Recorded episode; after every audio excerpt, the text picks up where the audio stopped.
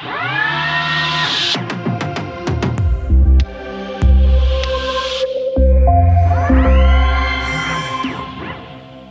Entscheidend für den Erfolg des OPM ist, äh, dass man das Thema Innovationen richtig einstuft. Und aus meiner Sicht sind Innovationen essentiell für jedes Unternehmen ein entscheidendes Synonym äh, für Zukunftsgestaltung. Wenn man das Thema Zukunftsgestaltung anschaut, dann sind es im Wesentlichen zwei Dinge, die aus meiner Sicht fundamental sind. Zum einen, Innovationen müssen Nutzen liefern. Äh, und unsere Kunden profitieren seit Jahrzehnten von den OPM-Nutzenfaktoren entlang der gesamten Supply Chain. Und das zweite Thema ist, eine Idee alleine reicht nicht aus. Du musst die Innovation auch in der realen Welt erfolgreich zum Laufen bringen. Du musst Projekte umsetzen. Und das kann Vitron. Und über 100 erfolgreiche OPM-Projekte sind da der eindrucksvolle Beweis. Ich war zu der Zeit, als die COM entwickelt wurde, war ich im Logistikhof und ich war da tatsächlich ein bisschen äh, mit anderen Dingen beschäftigt, Vertrieb äh, etc. Aber ich habe von der Seitenlinie mir das immer angeschaut äh, und habe mir gedacht, Sapperalot, das ist eine geniale Idee, das wird funktionieren. Hallo, liebe Zuhörerinnen und Zuhörer, willkommen zu einer neuen Folge unseres Logistik-Podcasts von Vitron. Mein Name ist Robert Weber und wir sprechen heute über 20 Jahre OPM-System. Ich habe mir zwei Gäste eingeladen. Helmut Prisching, willkommen. Guten Morgen. Und Karl Högen, hallo. Hallo, schönen guten Morgen. Herr Högen, Sie waren noch nicht so oft im Podcast, glaube ich. Einmal erst. Äh, We Are Like Pirates hieß die Folge. Ähm, können Sie sich ganz kurz den Zuhörerinnen und Zuhörern vorstellen? Wer sind Sie? Was machen Sie bei Vitron? Ja, mein Name ist äh, Karl Hügen. Ich bin seit äh, 22 Jahren bei Vitron bin seit 17 Jahren verantwortlich für unseren Markt in Nordamerika, also das heißt USA und Kanada. Helmut Prisching müssen wir nicht mehr vorstellen, der ist jede zweite Folge bei uns Gast.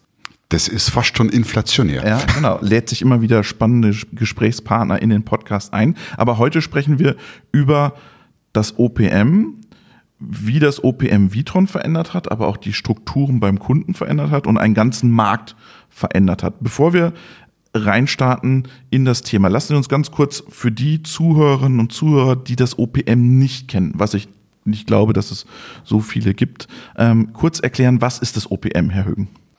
Naja, das OPM, das ist ein automatisches Lagersystem, wo wir in Lager vor allem für den Bereich Lebensmitteleinzelhandel die Waren im Wareneingang aufnehmen, einlagern, automatisch vereinzeln, um dann mit, unserer, mit unserem OPM-System, mit unserer COM-Anlage Paletten zu bilden, die dann filialgerecht, transportgerecht äh, zu den Kunden geschickt werden.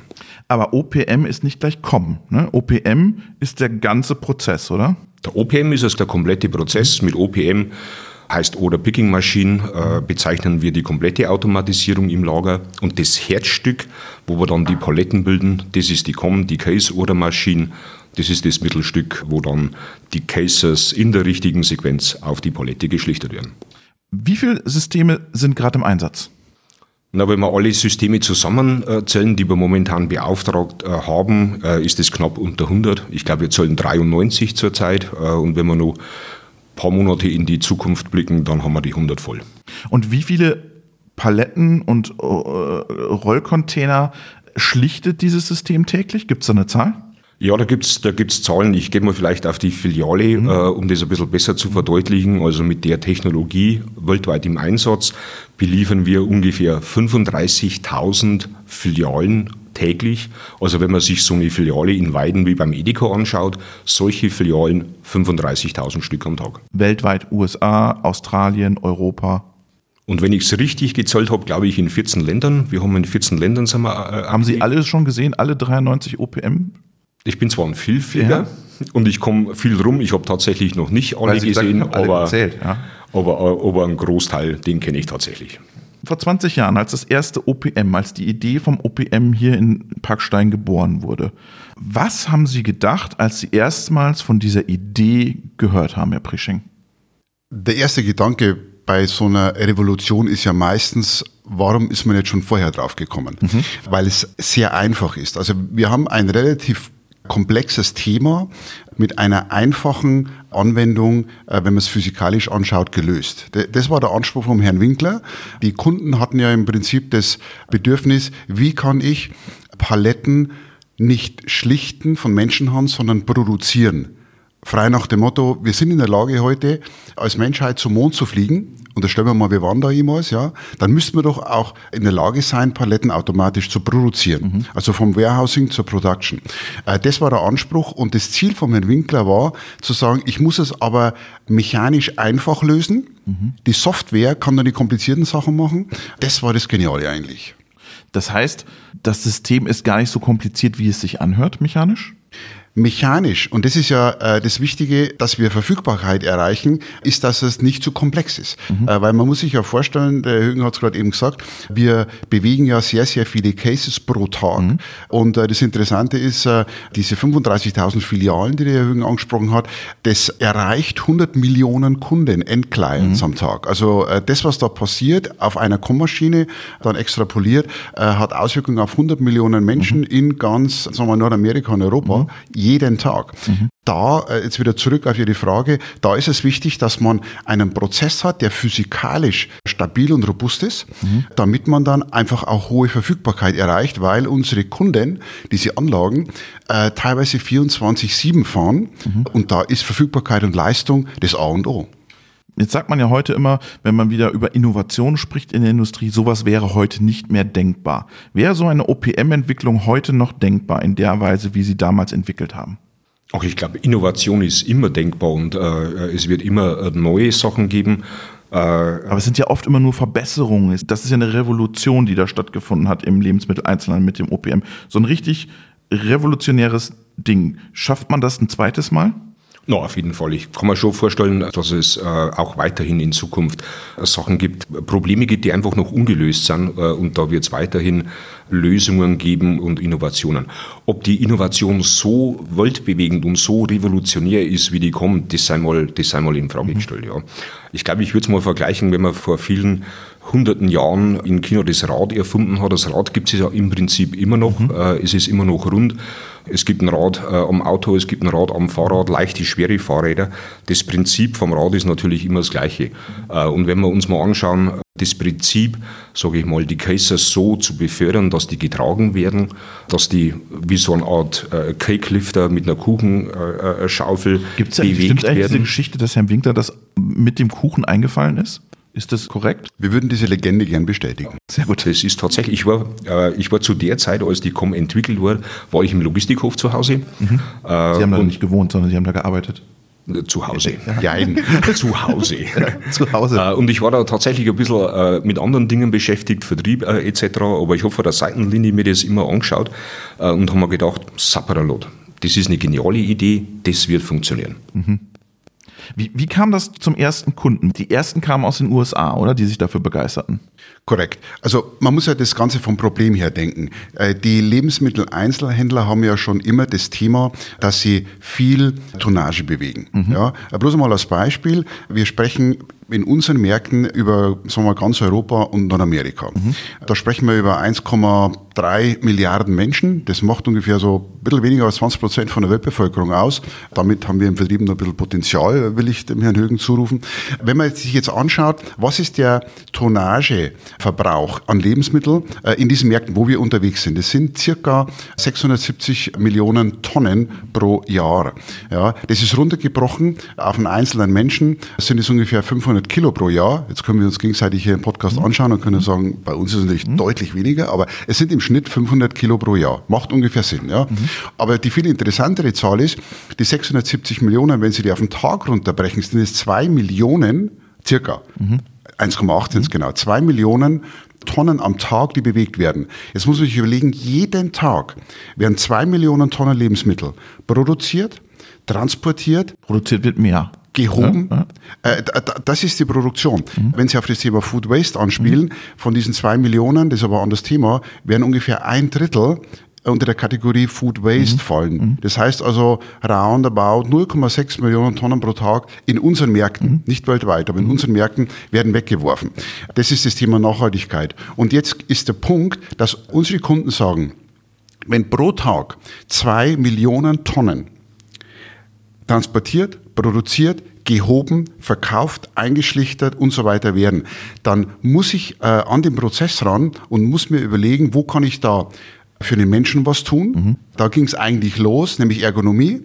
Wo kann ich da was tun beim Transport? Sprich, höhere Density heißt weniger äh, Transport heißt weniger CO2 und in Bezug auf Food Waste oder Wirtschaftlichkeit. Und das war im Prinzip der Anstoß, dass äh, die Kundin, und das war ein amerikanischer Kunde als erster, sagte, ich muss hier mit Maschinen, mit Physik und mit Intelligenz rangehen, da muss es eine Lösung geben. War das ein Zufall, dass es ein Amerikaner war?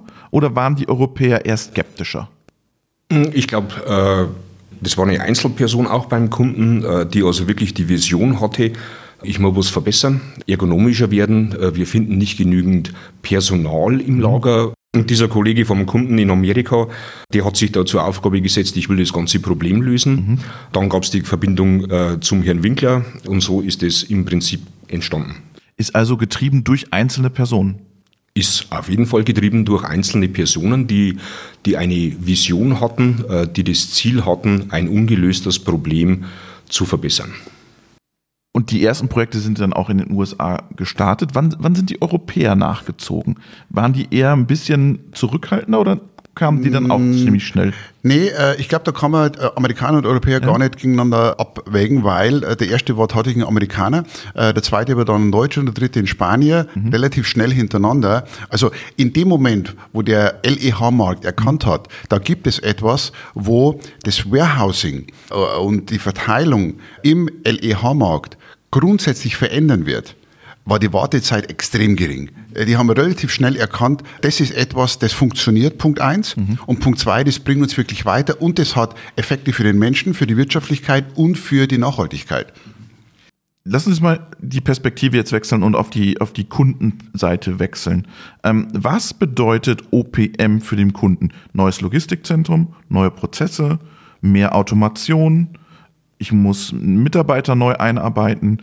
Ist das nicht ein Riesenshift auch in, in den Prozessen beim Kunden gewesen? Oder ist es immer noch? Ja, natürlich. Das ist, das ist schon ein großes Umdenken beim Kunden, wenn man sich so ein, so ein manuelles, traditionelles Lager anschaut und das dann mit Automatisierung vergleicht. Ja. Ich würde mal vielleicht auf das Thema Arbeitsplätze mhm. äh, gehen. Also, wenn wir die erste Anlage gebaut haben bei dem Kunden, das war in Phoenix, Arizona in den USA, da gab es zum Beispiel eine sehr hohe Fluktuation innerhalb der Mitarbeiter. Ja. Weil dann die Anlage in Betrieb gegangen ist, äh, wenn wir ein Jahr produziert haben, war diese Fluktuation komplett weg. Im Gegenteil, da haben die Mitarbeiter, die Familien am Tag der offenen Tür mitgebracht und, und waren richtig stolz, was sie für einen, für einen komplett anderen, für einen tollen Arbeitsplatz haben, äh, im Gegensatz zu vorher. Ja. Und zurück zu der Frage, ja, äh, es ist ein großes Umdenken äh, hinsichtlich der Mitarbeiter, äh, weil man die natürlich komplett anders anders einsetzen kann. Äh, man hat eine bessere Mitarbeiterbindung. Und es gibt unglaubliche Vorteile, nicht nur im Lager, sondern natürlich auch weit raus über die, die Filiale hinweg zum Transport, über über das Warehouse hinweg zum Transport in die Filiale ist ein Riesenumdenken. Also das ist kein typisches Lager mehr, das ist eine richtige Produktionsmaschine. Genau, wir haben, äh, ich glaube, ein französischer Kollege hat mal gesagt, sie, sie bauen Paletten. Wir also produzieren wie, Paletten, genau. Ja. Und vielleicht nochmal kurz zu Ihrer Frage. Natürlich ist so ein Projekt verbunden mit einem Change-Prozess. Aber der Change-Prozess, der kommt ja sowieso. Das heißt also, man kann ja das gar nicht verhindern, dass in dem Moment, wo über Jahrzehnte gewisse Industrien und Branchen sich verändern, dass man den Change unterliegt. Und jetzt ist die Frage, gestaltet man den Change mit Innovationen? Oder wird man gechanged? Und das ist das, wo äh, unsere Kunden im Grunde genommen die Initiative ergreifen äh, und sagen, da wird es Veränderungen geben und dann manage ich die lieber aktiv. Mhm. Und der interessante Teil ist ja. Was war das vor 20 Jahren? War das E-Commerce, was Sie unter Druck gesetzt hat? Oder? Vor 20 Jahren war das Thema E-Commerce im Lebensmitteleinzelhandel noch kein Thema. Ja. Im Non-Food-Bereich schon. Was, äh, sagen wir mal, unter Druck äh, gekommen ist, der Herr Jürgen hat es schon angesprochen, das war das Thema zum einen einmal Verfügbarkeit der Mitarbeiter. Mhm. Äh, wie viel Interesse haben Mitarbeiter in einem Freezer acht Stunden lang zehn Tonnen zu mhm. äh, so mal heben? Äh, und das andere Thema ist die Store Delivery Quality. Also mhm. man muss ja das wieder immer vom Kunden denken. Der Store ist im Lebensmitteleinzelhandel der Kunde, zumindest zu 95 Prozent. Mhm. Und unsere Kunden schauen extrem auf das Thema, welche Lieferqualität kann ich bieten? Mhm. Ist der Store Manager happy? Yes or no? Dann kommt Wirtschaftlichkeit und so weiter und so weiter. Und können Sie uns ein paar Zahlen nennen? Wie hat die Qualität zugenommen? Wie, wie weniger Transporte habe ich durch ein OPM-System? Wie glücklicher sind meine Store-Manager? Was, was ist der Feedback, das Feedback aus dem Markt? Naja, wenn man es mal runterbricht, im Lager braucht man natürlich deutlich weniger Leute und Personal. Also da spricht man wahrscheinlich vor, vor 60 Prozent oder mehr äh, Menschen, die, die nicht mehr im Lager kommissionieren. Im Lager bin ich wesentlich flexibler, weil ich keine Pickfront mehr habe. Also wenn es saisonale Schwankungen gibt in den Artikeln, dann ist es wesentlich einfacher. Wenn man mal auf den Transport geht, in Nordamerika sind wir ungefähr bei 10% Transporteinsparung. Mhm. Das heißt, wir bilden höhere äh, Paletten, die also wesentlich denser äh, oder, wesentlich besser geschlichtet werden. Das heißt aber im Umkehrschluss auch, es gibt 10% weniger LKWs auf den Straßen. Mhm. Und in der Filiale äh, beliefern wir nach allen möglichen Kriterien, sodass die Palette nur einmal angefasst werden muss, sodass die Palette so gepickt ist, dass die direkt in die Regale eingeräumt werden dass Paletten, die momentan nicht gebraucht werden, in der Filiale erstmal in den Backroom gelagert werden äh, und später genutzt werden. Mhm. Und wenn man sich überlegt, dass 80 Prozent des Personals eines Food Retailers in den Stores arbeitet, mhm. 80 Prozent, dann kann man sich vorstellen, was das für ein Hebel ist, wenn man dort so anliefert, dass es deutlich besser sortiert ist mhm. und dass man sich Arbeitsvergänge spart. Es gibt ja mehrere Generationen von OPM-Systemen. Angefangen hat, glaube ich, alles mit Trocken, oder? Das war, was, das war das Trockensortiment, damit ist es losgegangen. Und das ist so ein bisschen wie, wie das iPhone, das OPM. Es gibt immer wieder neue Generationen, es ist immer wieder besser geworden, aber im Grunde hat es sich nie verändert, das, was es tut. Nämlich ein Smartphone zu sein oder eine automatisierte Kommissionierung store-friendly. Können Sie so ein bisschen die Generationen durchgehen, was sich über das OPM, wie sich das OPM verändert hat? Also zum einen einmal kleine Widerspruch, es hat sich nichts verändert. Also wenn Sie unsere Kunden fragen, dann würden die wahrscheinlich sagen, es hat sich ständig verändert. Wir kommen gar nicht mehr mit, äh, was ihr alles da äh, macht. Ja. Man muss sich ja mal überlegen, wir haben, mit, wir haben damit angefangen, ein physisches Problem zu lösen, nämlich mhm. eine Palette schlichten. Da hatten ja viele schon gedacht, das ist es. Wir können automatisch eine Palette schlichten. Das war es noch lange nicht. Weil dann kam das logische Thema dazu, nämlich wir wollen ja die Palette dicht schlicht, nicht nur stabil, sondern dicht, damit man Transport, ist schon angesprochen worden. Dann der nächste sagt, könnten wir die eigentlich store-sortiert machen und zwar individuell, nach jedem einzelnen Store-Planogramm. Das muss man sich mal mhm. auf der Zunge zergehen lassen. Ja. Das waren, sagen wir mal, die ersten Themen von der Physik zur Logik. Mhm. Die nächste Thematik war dann, wie Sie gesagt haben, von trocken zu anderen Temperaturbereichen, mhm. wo man sich äh, überlegen muss, wie gehe ich jetzt eigentlich mit einem offenen Karton mit äh, Melonen oder Bananen mhm. oder äh, Strawberries um. Ja. Äh, das war dann das nächste Thema. Da hatten wir dann wieder die ein oder anderen Kollegen mit den unmöglich Schild. Mhm. Und wenn wir unmöglich hören, dann sind wir begeistert und greifen natürlich an, ist ja klar. Mhm. So, der nächste kam dann mit dem Thema, solche Anlagen in verschiedenen Temperaturzonen zu bauen, ist wirklich interessant. Ich habe das Problem, ich kann keine Greenfields bauen, ich muss das in ein Brownfield reinbauen. Mhm eine komplett andere Situation plötzlich. Mhm. So, jetzt müssen wir mit der Technologie für gute Gründe in ein Brownfield reingehen. Äh, dann war das die nächste Evolution im Grunde genommen. Dann kommen wir an den Punkt, wo E-Commerce ist gerade angesprochen worden, wo Kunden sagen, ich möchte eigentlich meine Food-E-Commerce-Linie nicht separat fahren, mhm. weil da kann ich nie Geld verdienen mhm. damit kann ich irgendwie Scale of Economy machen und das integrieren in meinen Mainstream, ja, mhm. damit ich die ganzen Sachen, die ich in dem Hauptstrom, nämlich Wareneingang, äh, Inventory und so weiter habe, dass der E-Commerce-Strang davon partizipiert, damit ich meine drei Prozent da mitlaufen lassen kann. Mhm. Also, und da mussten wir dann praktisch zwei komplett unterschiedliche Businessmodelle mergen. Wie, hat das, wie, wie haben Sie das gemacht? Na, das haben wir in der Form gemacht, dass wir praktisch neben der Colli-Kommissionierung äh, Peacepeak-Kommissionierung mit integrieren mussten. Punkt eins, Punkt zwei, wir mussten Zugriff auf das Inventory haben von beiden Seiten mhm. und wir mussten am Warenausgang wirklich äh, strukturiert sagen, das ist der Stream für die Stores mhm. äh, und das ist der Stream kleinere Einheiten in Behältern, in Tüten, nicht für LKW, sondern für Vans, für E-Commerce. Mhm. Und manche Tüten, die gehen dann mit dem Truck zum Store, weil dort ein Click-and-Collect-Prozess mhm. stattfindet. Also äh, prozessmäßig mhm. recht kurzweilig mhm. das Ganze. So, und das ist ein Thema, das dann noch dazu kam und Das nächste war dann Sachen wie Sustainability, mhm. wo die Kunden sagen, wir werfen ein Drittel, oder nicht wir, sondern ein Drittel des produzierten Foods ist Food Waste. Da müssen wir hinterhergehen. Wir haben als Food Retailer eine gesellschaftliche Verantwortung. Mhm. Wir müssen da was tun. Und so, das will ich damit sagen, und so kam praktisch immer wieder eine neue Herausforderung. Im Moment ist ganz groß das Thema Intelligenz im Netzwerk, mhm. gerade ist angesprochen. Sprechen wir gleich noch drüber, Zukunftsperspektive. Ich will noch mal ganz kurz rein. Jetzt haben Sie ganz viel angesprochen. Das betrifft ja nicht nur die Vitron-Seite, sondern es betrifft ja auch ganz viel die Kundenseite. Was muss ein Kunde tun, bevor das OPM bei ihm laufen kann? Naja, ganz wichtig ist erst einmal äh, die Verbindung zum Kunden, dass wir das Geschäft vom Kunden verstehen. Äh, das also, ist Ihr Job. Das ist unser Job, ja, genau. Äh, und das ist auch ein gemeinsamer Job äh, mit dem Kunden, ja. Mhm. Dass wir uns Gedanken machen, was gibt's für, für Anforderungen, äh, wenn in die Anforderungen gelöst werden. Und wenn wir dann sich entscheidet, dass man die Anlage baut, dann ist es wichtig, dass man alle Prozesse beim Kunden wir, in, diese, in diese Anlagenplanung und in die Abwicklung mit einbindet. Wie funktioniert der Transport äh, im Wareneingang? Wie trainieren wir äh, gemeinsam die Mitarbeiter? Wie achte ich auf die Produkte, damit es im Wareneingang problemlos funktioniert? Also es ist unglaublich wichtig, dass wir gemeinsam nicht nur auf die Technologie schauen, sondern dass wir gemeinsam mit Kunden auch auf die Menschen schauen, auf das Know-how der Menschen schauen und vor allem auf die Prozesse, die das Lager umgeben, außerhalb vom Lager und innerhalb vom Lager. Und Daten ist ein Thema, oder? Die müssen Bestandsdaten sauber hinterlegen, sonst funktioniert das Ganze nicht. Absolut. Und das ist ein Prozess, wo wir über die Jahre äh, immer besser geworden sind, wo wir sehr viel dazugelernt haben mit der Erfahrung, dass es nicht nur, nicht nur darum geht, eine Technik zu liefern, sondern dass es darum geht, den Kunden so mitzunehmen, dass wir das neue, die neue Technologie und den neuen Prozess wirklich in den Organismus von unseren Kunden mit integrieren können.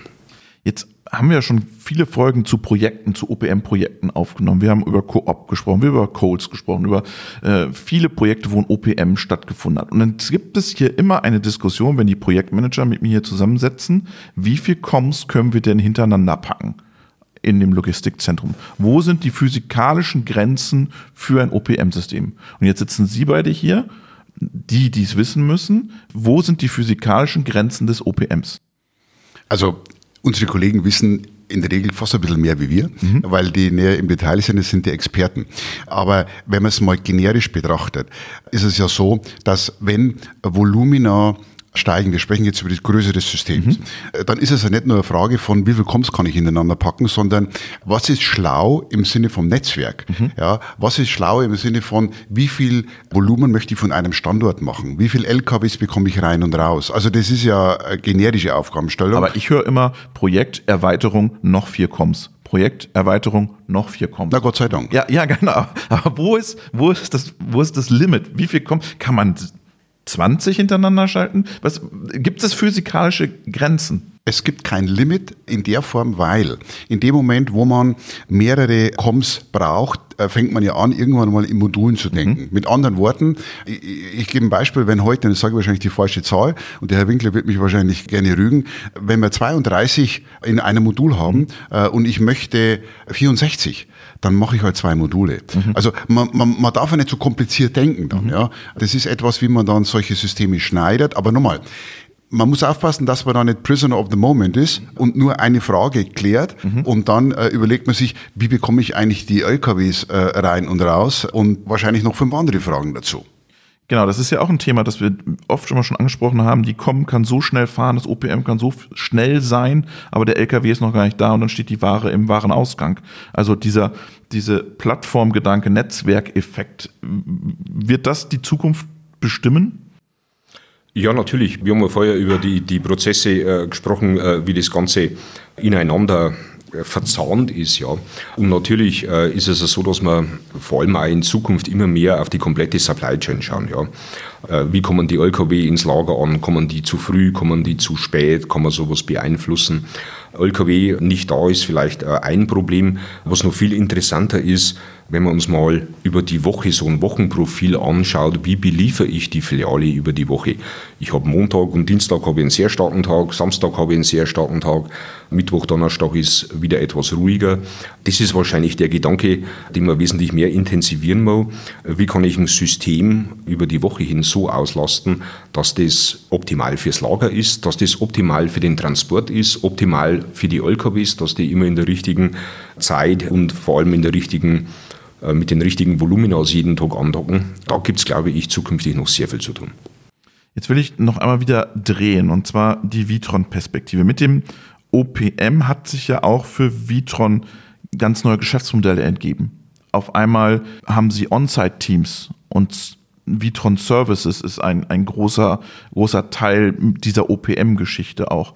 Und sie sind voll in den Lebensmitteleinzelhandel reingegangen es gibt wenige Automotive-Projekte, wenige klassische E-Commerce-Projekte, Versandhandelsprojekte, sondern es ist ganz viel Lebensmittel-Einzelhandelsprojekte. Hat das nie für Bauchschmerzen gesorgt, dass man sagt, wir gehen jetzt all in bei den Lebensmitteln? Nee, Erstens mal ist es nicht nur Lebensmittel, sondern es ist ein sehr weites Feld. Mhm.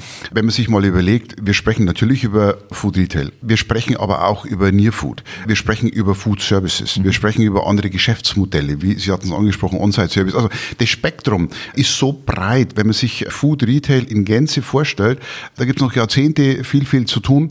Und die Frage ist ja nicht, ob man da All-In spielt, sondern die Frage ist, können wir einen Nutzen liefern? Können wir einen Beitrag leisten? Und der Herr Hünger hat es gerade eben angesprochen, wenn man sich das äh, Retail-Geschäft anschaut, ich habe die Tonnage angesprochen mhm. pro Tag, mhm. das ist sehr viel. Mhm. Wenn man sich den Jahresverlauf anschaut, da gibt's ein Ostern, da gibt's ein Weihnachten und Thanksgiving und Halloween und was alles. ja. Und, und das sind Themen, äh, die ja anspruchsvoll sind für mhm. unsere Kunden.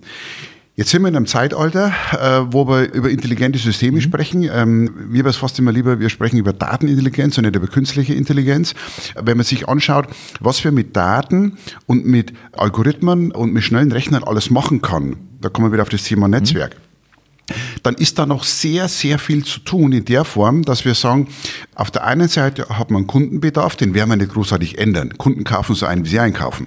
Aber mit dem Wissen, wie Kunden einkaufen, mit Voraussagen, mit Informationen über, wo ist ein Inventory oder wo ist das Inventory, wo sind irgendwelche Durchlaufzeiten, kann ich gewisse Netzwerke viel intelligenter fahren. Und das ist das, weil Sie gerade gesagt haben, was ist das nächste Big Thing? Mhm wir müssen immer aufpassen, dass man nicht bei Big Thing immer über irgendeine Maschine nachdenkt. Es muss eine Maschine sein und das muss irgendwie brummen. Ein Big Thing kann auch sein, dass man irgendwas anders macht, wie man es bisher gemacht hat, von der Logik her, weil man einfach andere Möglichkeiten hat, das mit Intelligenz und mit Daten zu fahren.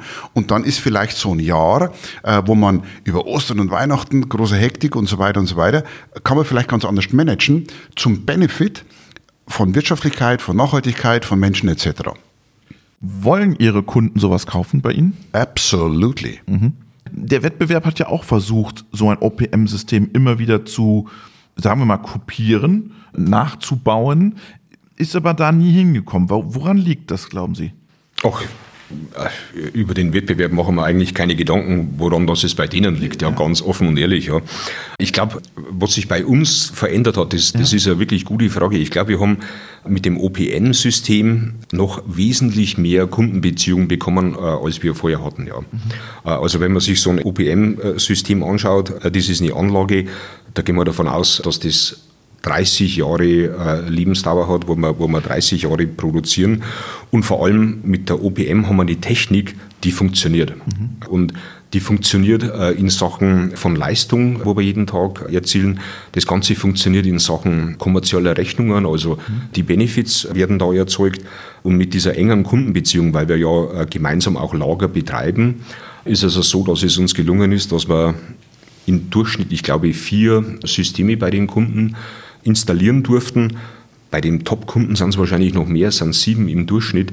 Und das ist, glaube ich, eine große Veränderung auch für uns gewesen, diese enge Kundenbeziehung und diese langfristige oder nachhaltige Kundenbeziehung, die wir jetzt. War, war Ihnen das schon klar vor 20 Jahren, dass Sie On-Site-Teams brauchen für das OPM?